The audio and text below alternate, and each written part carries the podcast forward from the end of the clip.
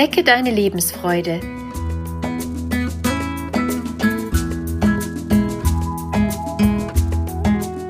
Der Coaching-Podcast von und mit Maja Günther.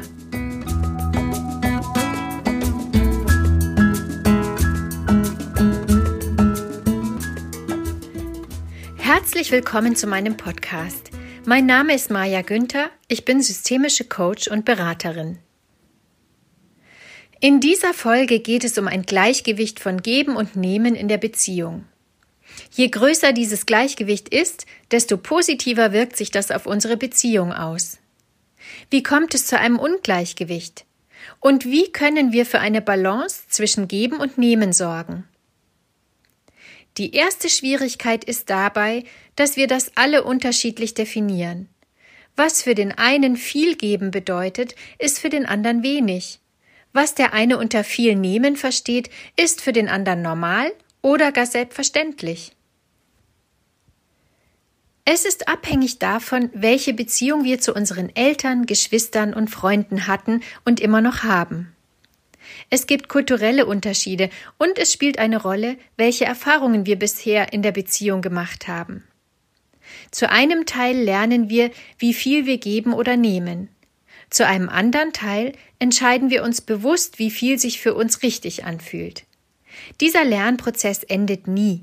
Er dauert so lange an, wie wir uns weiterentwickeln. Mit allem, was wir über uns selbst und über unsere Bedürfnisse lernen, können wir klarer definieren, wie viel Geben und Nehmen gut für uns ist. Es ist in Beziehungen wie beim Gießen einer Pflanze. Wenn du jeden Tag Wasser reinfüllst, ertrinkt die Pflanze und geht ein. Wenn sie zu wenig Wasser bekommt, vertrocknet sie und geht ein. Auf die richtige Menge kommt es an. Und die ist wiederum von der Art und Größe der Pflanze abhängig. Es gibt keine vorgegebene Menge Wasser, die für jede einzelne Pflanze richtig ist. Und so ist es auch in Beziehungen. Abgesehen davon, dass wir den anderen kennenlernen müssen, um herauszufinden, wie viel er braucht und was zu viel ist. So müssen wir uns selbst erst einmal erkunden, um ein Gefühl dafür zu bekommen, wie viel wir geben wollen und geben können und was wir annehmen wollen. Bei beiden gibt es ein zu viel und ein zu wenig, und es gibt auch das richtige Maß. Meistens nehmen wir es über das Gefühl wahr. Es fühlt sich gut an, wenn eine Balance hergestellt ist. Es ist schwer, das mit dem Kopf zu entscheiden.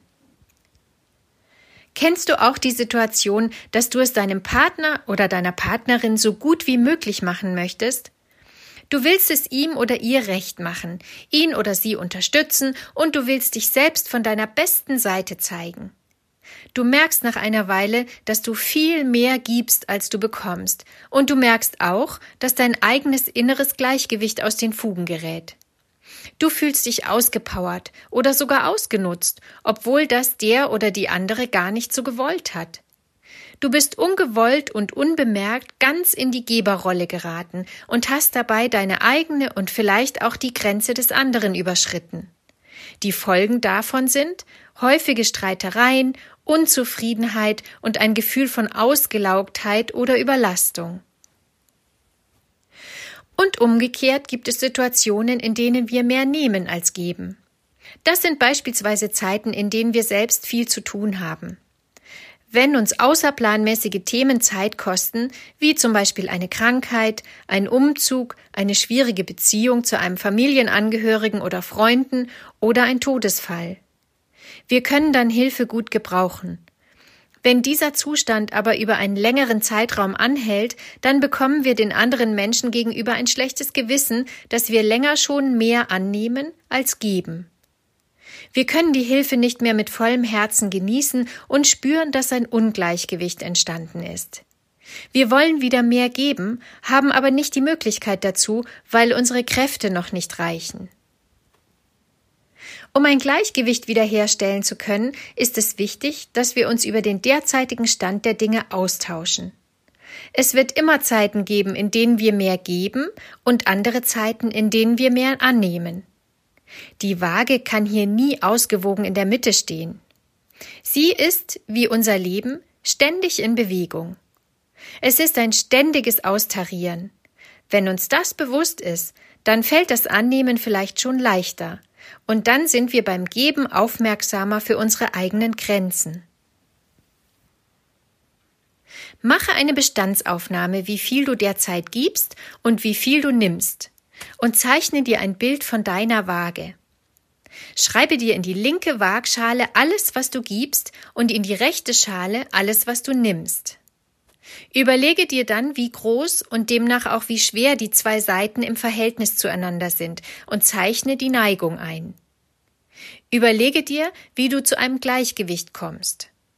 Brauchst du mehr auf der linken oder der rechten Seite? Was kann es sein, was du brauchst? Brauchst du mehr Zeit für dich? Solltest du ab und zu mal Nein zu einem Auftrag sagen? Hier kommt alles rein, was dir ein besseres Gefühl bereitet.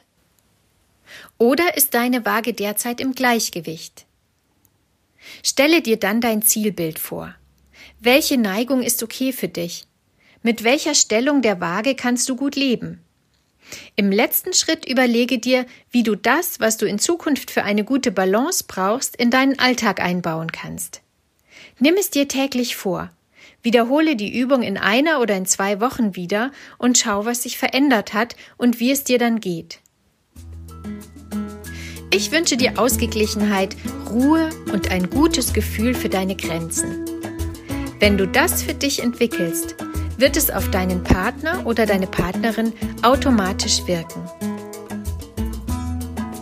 Deine Maja Günther